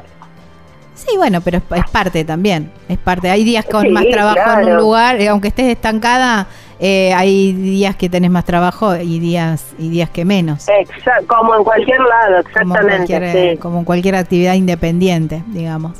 Sí. Carla, ¿y cómo haces con el tema? Bueno, vos decís, tengo mi, mis artículos de, de cocina, cuando tenés algún gazebo, tenés algo o, así al aire libre. Sí, no, no tengo gazebo, la verdad que no, al aire libre. Eh, le, busco la opción, es decir, eh, como yo tengo la garrafita y la tengo que bajar, tengo mi anafe con, la garrafa, eh, en el momento que, el día me permite cocinar porque no hay viento, porque estoy en un lugar que lo puedo hacer y demás, cocino, lo aprovecho, sea la hora que sea, lo aprovecho y cocino. Eh, y ya me dejo listo. Eh, pero no, no tengo gazebo. Y encima mm, yo soy re verdulera porque soy vegetariana, así que trato de cocinarme todos los días. En general me cocino a la mañana porque es el momento que no hay viento y puedo claro. bien la garrafa. Está bien, está bien. Y, mm, y después te, te, vas, eh, por ejemplo, para, para, para usar las duchas y eso, ¿te vas manejando en estaciones de servicio? ¿Cómo...? ¿Cómo, vas a los bomberos? ¿Cómo lo vas manejando eso? Eh, mira, eh, eh, hay varias cosas. Las estaciones de servicio, sí, claramente cuando hay una ducha en una estación de servicio la aprovecho. voy a decir algo, muchas veces tengo algunas ventajas por ser una mujer viajando sola, claro, entonces en, ciertos lugares es, real, en ciertos lugares voy o voy a la policía o a los bomberos o a la iglesia y por estar sola me reciben. Entonces muchas veces me baño en esos lugares también. O la gente misma seguramente te debe invitar a sus casas. Sí, pila de veces, mm. pila de veces. En muy pocas oportunidades, te diré que hace dos años que viajo y en no más de dos oportunidades he tenido que ir a un camping para pagar solamente la ducha. Y las demás veces me pude arreglarlo más bien. ¿Viste? Que esto también, ¿no? Que por ahí la gente piensa, no, ¿qué voy a hacer? Que no, que mi, que, que si hago esto, que no tengo baño, que no tengo esto, que no tengo, ¿viste? El, no, pero no, hay un montón de opciones, no, hay un montón de opciones. Eh, y, y, y te digo más, siendo verano es mucho más fácil. Ah, obvio, cualquier arroyito viene bien. Exacto, siendo verano zafás, eh, o sea, hay un montón de opciones. Y en invierno ya te digo, siempre, siempre encontrás en, en algún momento de la ruta encontrás una estación de servicio con ducha o ya te digo, vas a los bomberos, policía, siempre alguien te va a dar un, te va a dar una mano, sí, no, o de última pagás en un camping o en un hostel y pagás solamente por el baño. Claro, pagás por la ducha, es verdad, es verdad. Eh, veo en, en tus redes que sos muy, me parece, bicho de montaña. Te he, te he visto recorriendo mucha montaña. ¿Por dónde arrancaste el viaje? ¿Cómo? ¿Por dónde arrancaste el viaje? Arranqué de Buenos Aires, fui hasta Neuquén. Y crucé la Pampa y fui hasta Neuquén. Y empecé a subir eh, por Neuquén del lado de la cordillera. Sí, me, me amo la montaña. Eh, hasta Jujuy. Y hace dos años que doy vuelta en el mismo lugar. Ah, va y venís siempre por la 40. Sí, porque no me gusta la playa a mí. Claro, está bien, qué bárbaro. Entonces, eh, siempre ando de este lado porque me encanta la montaña, me encanta hacer trekking, este, así que siempre estoy de este lado. Sí. Me encanta. Eh, igual ir, tengo previsto ir para, eh, para el sur ya este año, o sea, ahora cuando llegue hasta Jujuy de nuevo, voy a bajar, ahora sí voy a bajar por la costa hasta Ushuaia. Bueno, si pasas por la provincia de Santa Fe, aquí te vamos a estar te vamos a estar esperando para, para recibirte. Genial, eh, seguro pasaré. sí, seguro. Carla, ¿cómo vas eligiendo los, los lugares? Ya fuiste y viniste unas cuantas veces, me dijiste, pero mm, eh, vas, eh, ¿cuántos kilómetros vas haciendo por día? ¿Cómo te, ¿Cuánto tiempo te decidís quedarte en un determinado lugar? ¿Cómo vas armando tu itinerario?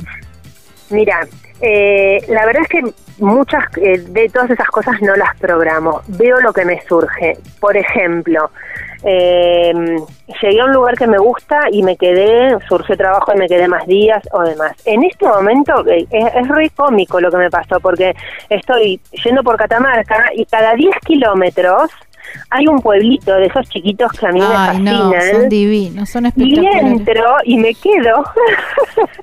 Entonces hace 10 días que estoy a 10 kilómetros, paro y me quedo un día, paro y me quedo un día nada, me quedo donde me gusta, eh, no son cosas que programo, voy viendo, encontré en el mapa o un cartelito, un lugarcito, un pueblito nuevo que, que, no conozco el nombre y allá voy y entro y si me gustó me quedo, lo voy manejando así, no, no, no, no lo programo.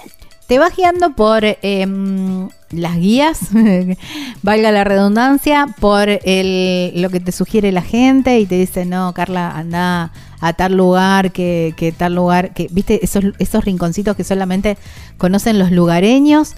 Vas leyendo otros travel bloggers, ¿cómo te vas nutriendo de esa info?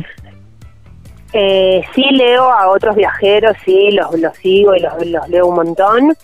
Eh, trato también, sí, muchísimo de hablar con la gente del lugar. Voy muy poco a una oficina de turismo, salvo para, para buscar un mapa o para algo muy específico, pero en realidad eh, aprendí que los que más saben son la gente del lugar, claramente. Eh, y sí, a ellos les pregunto porque, más que nada, porque a mí me gustan esos lugares, los que no son turísticos. Me gustan encontrar esos rincones, entonces lo, sabe la gente del pueblo, así que sí, me manejo con ellos. Sí pregunto bastante el tema de los caminos, porque en el norte, viste, muchos caminos son de, de río y yo tengo un auto común, no tengo una 4x4 y estoy sola, entonces hay lugares que no me quiero meter, entonces eso sí averiguo, averiguo un poco el estado de los caminos. Y en eso sí sos bastante respetuosa, digamos, en, en ese sentido, porque es verdad, viste, por ahí, sí, los caminos en el norte son complicados. yo no tengo ganas de pasarla mal, viste, no tengo ganas de que me pase algo en el... Yo soy de meterme en el medio de la nada, porque me encanta, pero prefiero ir caminando. Eh, Viste, sí, no tengo ganas de que me pase algo con el auto, de estar sola. Así que con eso soy, soy precavida. y como no tengo ningún problema en caminar horas, porque hago trekking de 8 o 10 horas, eh, me bajo el camino. Está perfecto. Hablando de, esto de no pasarla mal y pasarla bien, quiero que, em, que, a ver, que me cuentes una situación donde decís, ¿qué hago acá? ¿Por qué no estoy en Buenos Aires sentada en un sillón recién limpiadito por mí mirando Netflix? Y la otra situación de decir, la pucha, que vale la pena estar vivo. Mira, una te voy a contar que me, que me pasó el, año pasado, que el año pasado no antes, que fue hace re poquito que había empezado con mm. esto del viaje. Y, y, cuando yo empecé a viajar encima, no solo empecé a viajar, era la primera vez que yo salía a la ruta sola con mi auto. Nunca había manejado en ruta. Ah, todo un No, no, todo. Está bien, las cosas hay que hacerlas así, de lleno. Vamos, primera y arranque. Sí, total. Llegué a las leñas y quería ir a Valle Hermoso. Entonces me averigüé todo porque yo sabía el comentario de la gente que el camino era feo, me averigüé todo, bueno, todo el mundo me decía andate temprano, así vas sola, no te cruzas a nadie. Bueno, genial. Me fui, yo me levanto re temprano, a las 7 de la mañana me estaba yendo a Valle Hermoso. Y me pasó que el camino estaba muy mal. Y, es un camino que no puedes dar la vuelta y volver. Tenía que seguir, tenía que llegar hasta arriba, que hay un, un mirador. Pero me causó gracia mi estado cuando llegué al mirador, porque yo estaba chupada al volante, llorando adentro del auto sola completamente y llorando como una loca. Y ese fue el momento que paré el auto en el mirador y dije, ¿quién me mandó? ¿Quién? ¿Por qué no estoy en mi casa? bueno, nada, cuestión que llegué hasta ahí, estuve como cinco horas ahí parada en el mirador porque no me animaba a bajar. No, no te puedo creer. No, no, claro, porque está eso también. Después tenés que decir, después tengo que, yo siempre pienso en los regresos. Es más, cuando salgo a caminar siempre pienso, pensar que todo esto lo tengo que hacer de vuelta o cuando viste vas bajando por algún cerro, decir, después lo tengo que subir. Yo siempre pienso en eso. claro. Nada, yo viste, venía viajando y hasta ese momento venía lo más bien, dije, chao, ya está, yo soy superwoman. Ay, no, sabes qué mal la pasé, qué mal la pasé. Ese día dije, me vuelvo a Buenos Aires. Y bueno, después bajé, me acompañaron, porque había otra gente que también se asustó, no fui la única. Y bajamos todos juntos, y bueno, después se me pasó, pero eh, sí, es, y aprendiste la lección. Sí, por eso después dije, nunca más los caminos de esos que me dicen que son tan complicados, nunca más. Está bien, me parece. Pero bueno, y después en general, todo lo que me ha pasado, todos los lugares, los pequeños lugares que he conocido, que estoy completamente fascinada, eh, todos esos lugarcitos donde yo voy, y la verdad, yo camino por ahí, hago trekking 5 o 6 horas en el medio de la nada sola, es lo que a mí me encanta, conocer esos lugares que están escondidos allá arriba de la montaña, eso me hace eh, ver que yo tengo que seguir adelante porque esto es lo que me gusta. Wow, qué lindo. Y con eso nos quedamos. Si me aguantás un ratito, vamos a hacer una, una pequeña pausa y seguimos en el próximo bloque porque quiero preguntarte por muchísimo más. Quiero andar por la gastronomía y otras experiencias. Dale, dale. Estamos hablando con Carla, ¿eh? Viaja conmigo, soy Carla, así la encuentran en las redes sociales. Ya venimos. Estás escuchando Viajero Frecuente. Viajero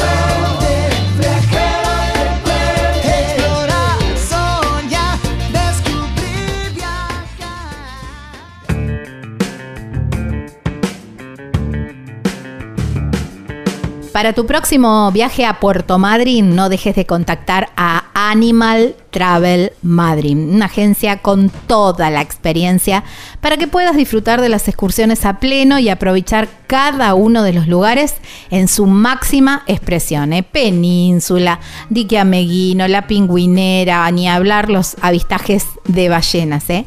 Animal Travel Madrid, así los encontrás en las redes sociales.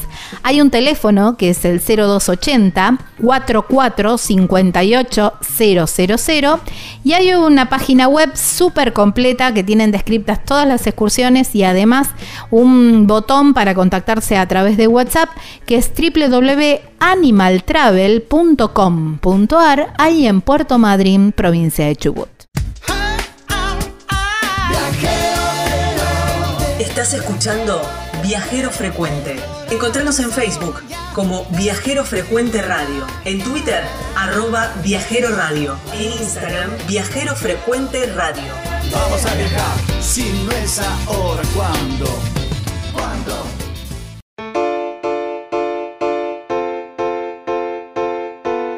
A solo cinco minutos del centro de Merlo está Carpintería, en la provincia de San Luis, un pueblito serrano ideal para descansar rodeado de la naturaleza.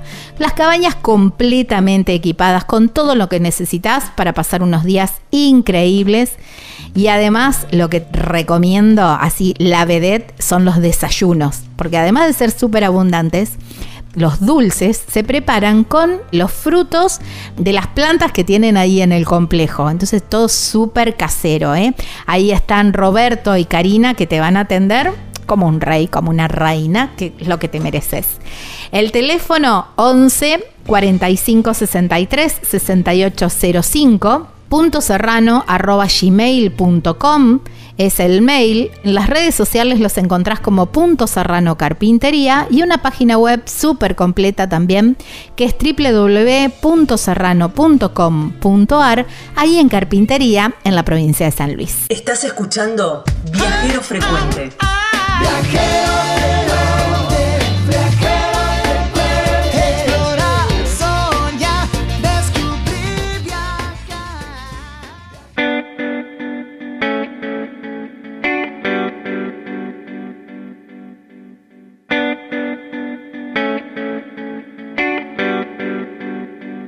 Último bloque de este viajero frecuente radio, cómo estoy disfrutando esta nota. Estamos hablando con Carla, Carla Chiari, que viaja conmigo, soy Carla, así la encuentran en, en las redes sociales. Así la encuentran en Instagram, tiene un montón de imágenes, un montón de fotografías y se van a ir dando una idea de todos los lugares donde va recorriendo. Fanática de la montaña, aunque dice ahora que se va a venir para el lado de la, de la llanura también. Carla, ¿cómo fuiste evacuando los diferentes miedos? Bueno, hoy nos contabas esto que saliste sola, agarraste la, un camino que no tendrías que haber agarrado, bueno, no importa, todo es experiencia. Pero ¿cómo fuiste, cómo, cuáles fueron esos miedos que ahora, dos años después, decís, ay, mirá vos a lo que le tenía miedo? Bueno, en realidad eh, cuando apenas salí, eh, la verdad que el primer miedo que tuve fue el tema del trabajo.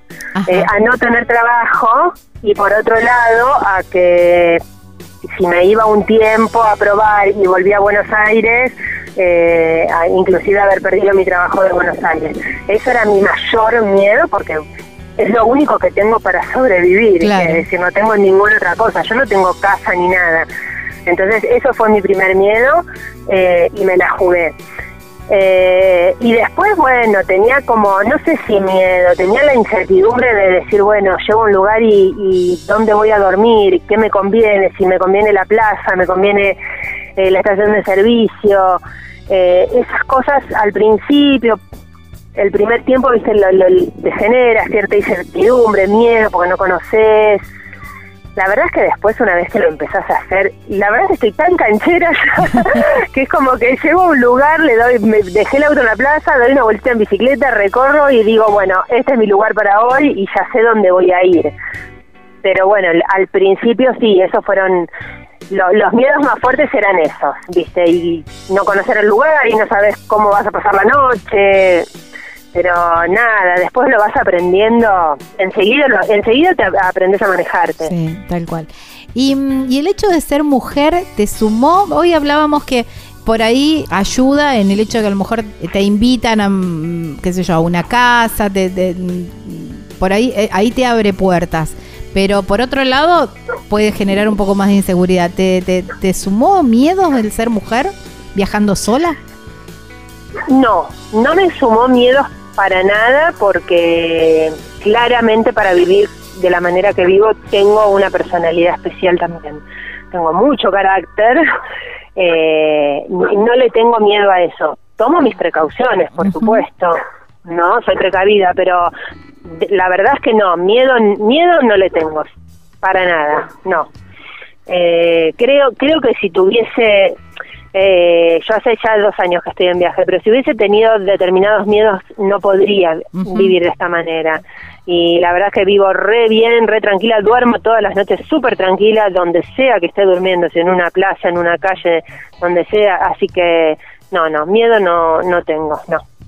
¿Y tuviste situaciones que mm, estás así de, bueno, de de encontrarte sola, eh, una mujer y por ahí alguien que tenga la idea de que, bueno, es una mujer sola y tengo determinados permisos, digamos, a ver, ¿tuviste que vivir alguna situación así un poco violenta en ese sentido? no, no violenta, pero sí tuve que vivir alguna de esas situación de mm, eh, por ahí algún seguidor que, mm, que se aparezca en donde yo estaba. Eh, viste, con intención de viajar conmigo y demás. Pero no, no, no ha sido una situación violenta porque la, lo puedo manejar, lo, pude manejarlo más bien, pero, pero sí, esas cosas de que por ahí, por ahí algunos se cree eso, que por ser una mujer viajando sola eh, les, da permiso a los demás a viste, autoinvitarse y no, yo viajo sola porque quiero viajar sola, porque quiero estar sola. tal cual. Aparte, eh, no tenés asiento con, eh, de acompañante. Exacto. y mi, mi, máquina no la voy a bajar, es mi, es mi Arturito la máquina. sí, la estaba viendo, es igual Arturito. ¿Viste? Es Arturito. sí, tal cual. Eh, Carla, vamos por el lado de la gastronomía. En toda la, bueno, el, tanto el norte, bueno, toda la zona de la cordillera tiene increíbles sabores que por ahí no son, mm, son diferentes y no son tan comunes en, en, la parte de la llanura. ¿Cuáles fueron esos sabores que te, que te cautivaron? Que vos decís, wow, esto, una semana comiendo esto y, y firmo, no hay problema. Ay, mira, tengo un problemita ahí. Yo tengo una alimentación re específica y no pruebo nada eh, de otro lado, la verdad. Es un error quizás. Eh, sí puedo comprar en determinados lados, por ejemplo, en Salta, en Salta, en Cachi tenés que comprar el pimentón. Ah, amo las especies. Obvio, obvio, Amo las especies, exacto. Amo las especies y esas cosas sí las puedo probar, pero no, yo no, no como no como comida de afuera, no, no compro comida. Eh, no puedo decirte eso. Mira, qué increíble.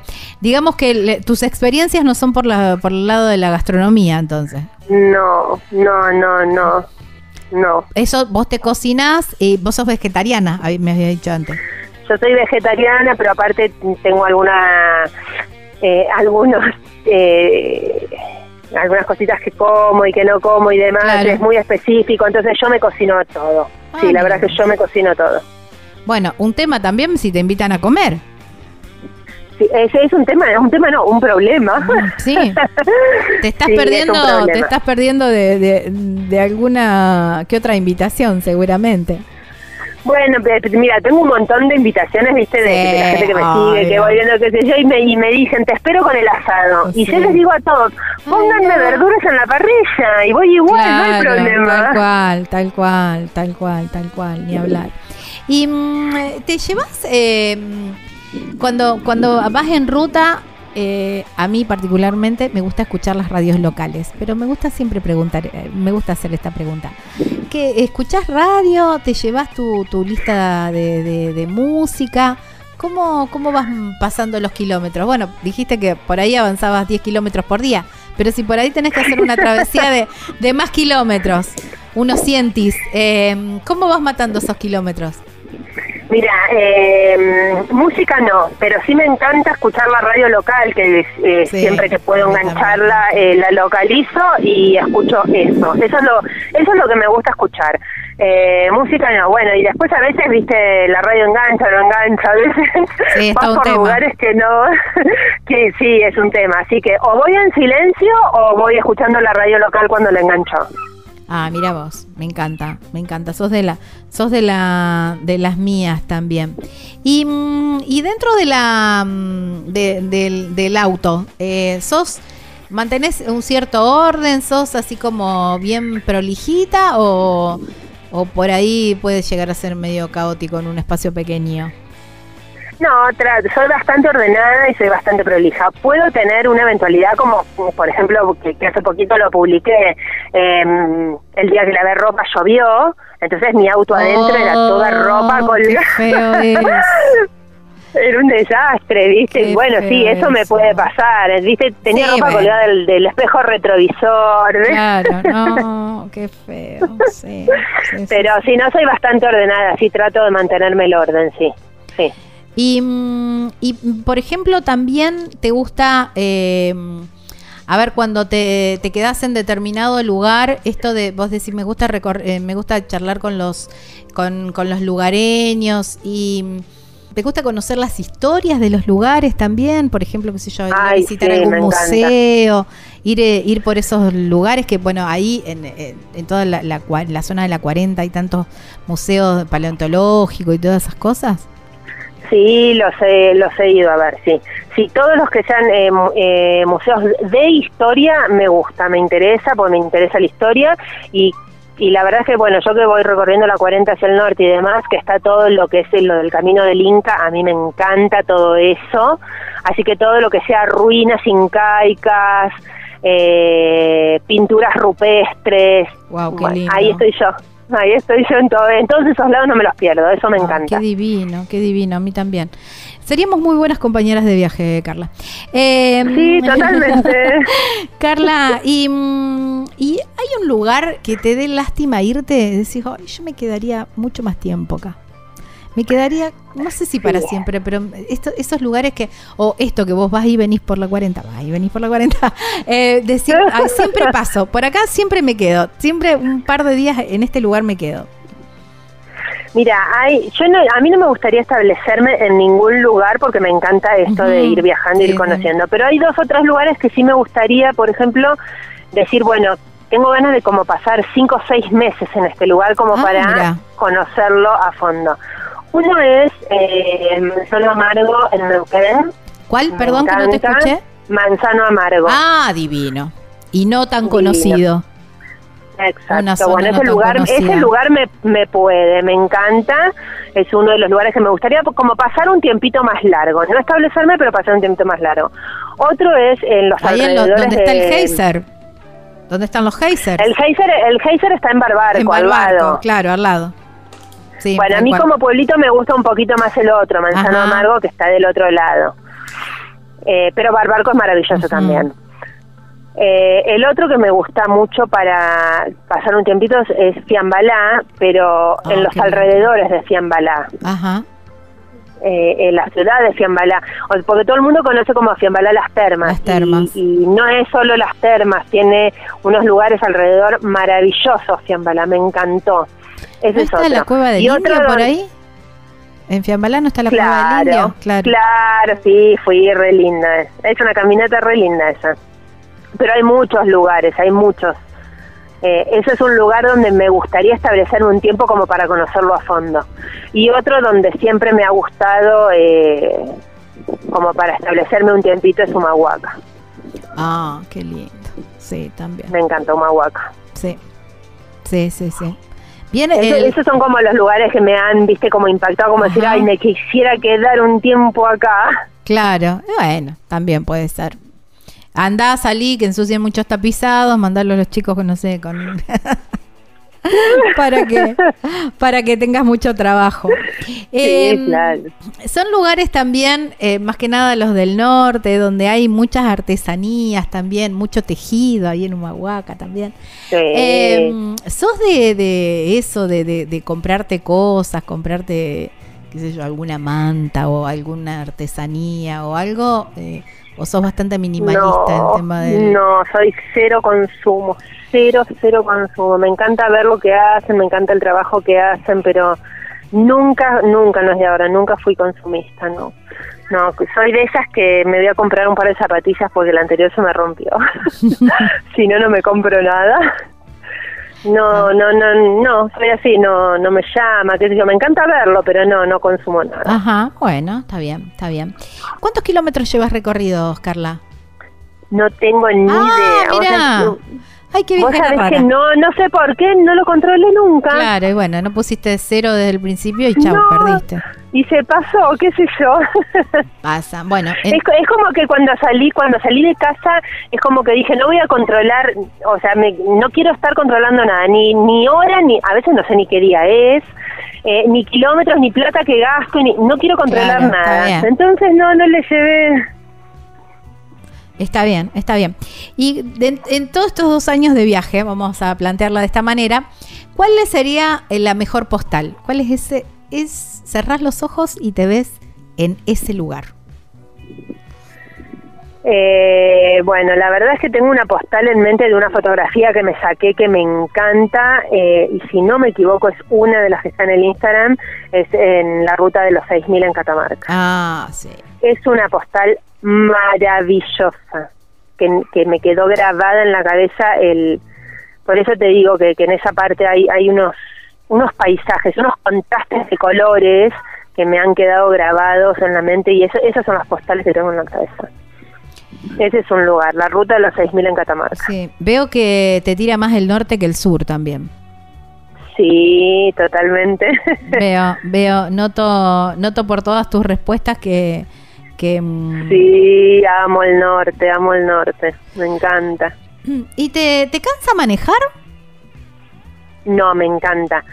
Me encanta manejar y si y algo que disfruto muchísimo es agarrar la ruta o sea, el manejar en la ruta, porque manejo de, despacio, nunca voy apurada y demás, eh, lo redisfruto, disfruto de la ruta. Van a ver en mi Instagram que hay un montón de fotos en la ruta porque lo redisfruto.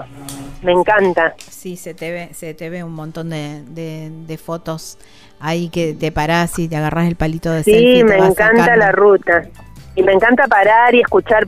Muchas veces estoy como sola en, esas rutas, ¿viste? Y me encanta como parar y escuchar el, silencio mismo de la ruta. Claro. Me encanta, es maravilloso. Em, y esto también de, de, parar, ponerle, vas, vas con algún destino, decir, bueno, tengo que llegar a tal pueblo, voy a llegar a tal pueblo, voy a pasar la noche en ese pueblo. Pero en el camino vas encontrando, qué sé yo, lugares increíbles. Paras y decís, bueno, me siento acá a contemplar, me saco un par de fotos, me quedo, me tomo unos mates en este lugar. ¿Te das esos tiempos? Claramente. Sí, claramente, sí, sí, sí.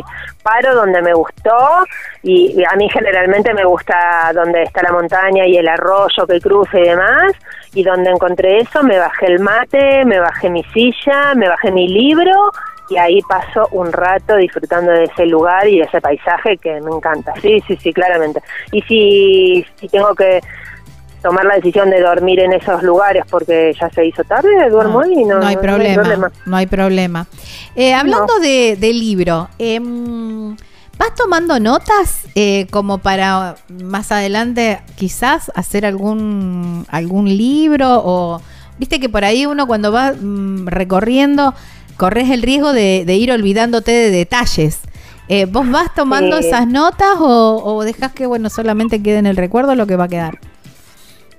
Empecé hace poco, o sea, no empecé a escribir cuando empecé el viaje, sino que empecé a, recién ahora, hace poquito, a, escribir un poco. Eh, sí, a veces me cuelgo y me olvido, eh, pero trato de, ir escribiendo. Pero bueno, recién ahora, la primera parte de, mi viaje no la escribí, así que bueno, a partir de ahora trato de ir escribiendo así. Porque viste que... Sí, porque es verdad, después me olvido por ahí de algún dato, de, de algún lugar, viste, entonces... Sí, o por ahí te pasa que hay sensaciones que la estás viviendo en ese momento y, y necesitas volcarlas con las palabras del, del sentimiento de ese momento, que a lo mejor después, Totalmente. 10 días después, sí, estuvo bueno, qué sé yo, pero no son las mismas palabras. Totalmente, total. es lo mismo que te pasa, viste, con una foto. Yo saco esas fotos eh, eh, en esos paisajes porque quiero transmitir lo que yo estoy Claro. sintiendo, viste, y es como que no se puede. Sí, no. Bueno, esto es lo mismo, yo tengo que escribirlo porque lo que siento en ese momento después pasa. Pasa, tal cual. Sí, sí, pasa tal cual. Bueno, seguramente después se venga el, el libro de Carla entonces. Carla, y para, para terminar, ya no te robo más tiempo, quiero también que, que me definas un poco cuál es el cielo y el infierno de ser un viajero. Oh, eh, yo tengo una manera de ser por ahí un poquito especial. Yo infierno no tengo.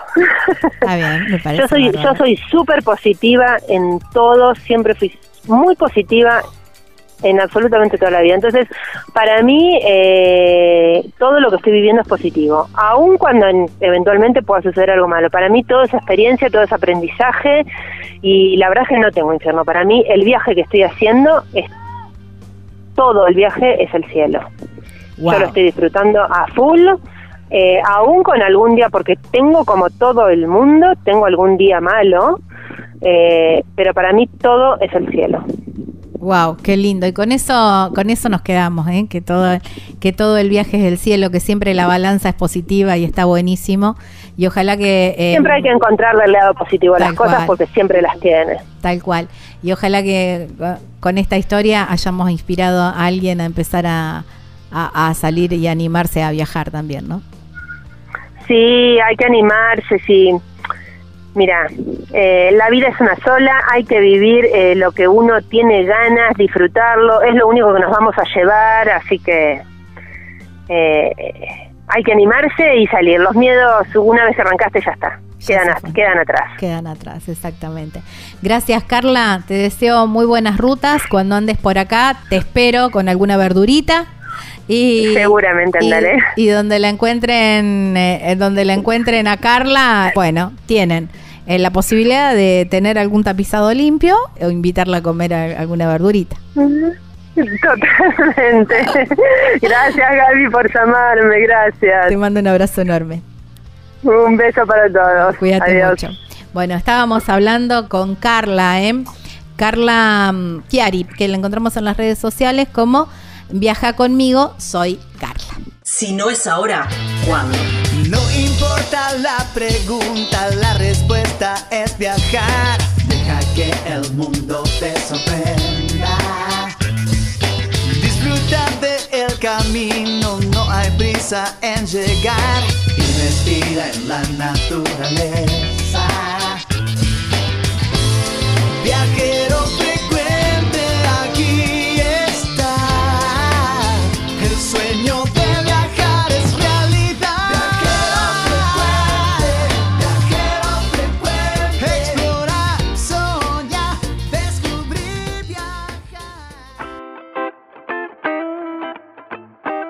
Qué lindo programa, me encantó Carla, una genia, una genia. Si estaban en dudas de salir a viajar, bueno, aquí tienen una historia súper, súper inspiradora. Hicimos 1017 kilómetros, fuimos a Villa Urquiza, en la provincia de Entre Ríos. Conocimos este lugar, esta propuesta increíble de cataratas que es eh, los paseos de luna llena ahí en Puerto Iguazú, en las cataratas del Iguazú, ¿eh? y conocimos la historia de Carla. Espero que les haya gustado este programa tanto como a mí hacerlo. Lucas Giombini edita este programa, mi nombre es Gaby Jatón y nos volvemos a encontrar la próxima semana en esta misma radio, en este mismo horario, para seguir compartiendo historias viajeras. Chau, chau, buena semana.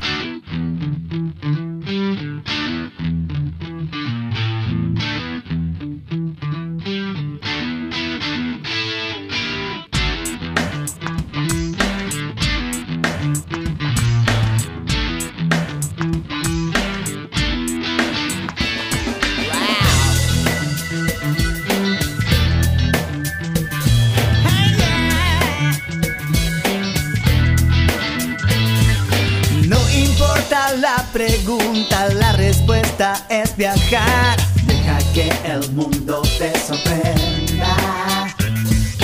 Disfruta del camino, no hay prisa en llegar y respira en la naturaleza. Viajero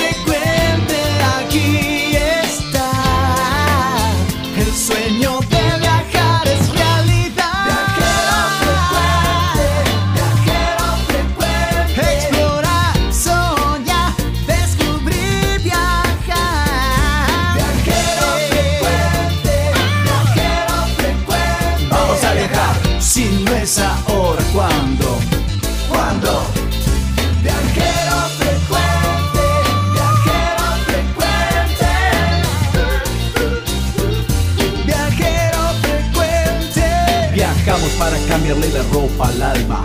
Tienes que tomarlo con calma. Un gran viaje que te entrega al cielo. Siempre comienza con un paso pequeño. A tu sueño, dale, dale vuelo. Y viajero frecuente te dirá que hay de nuevo.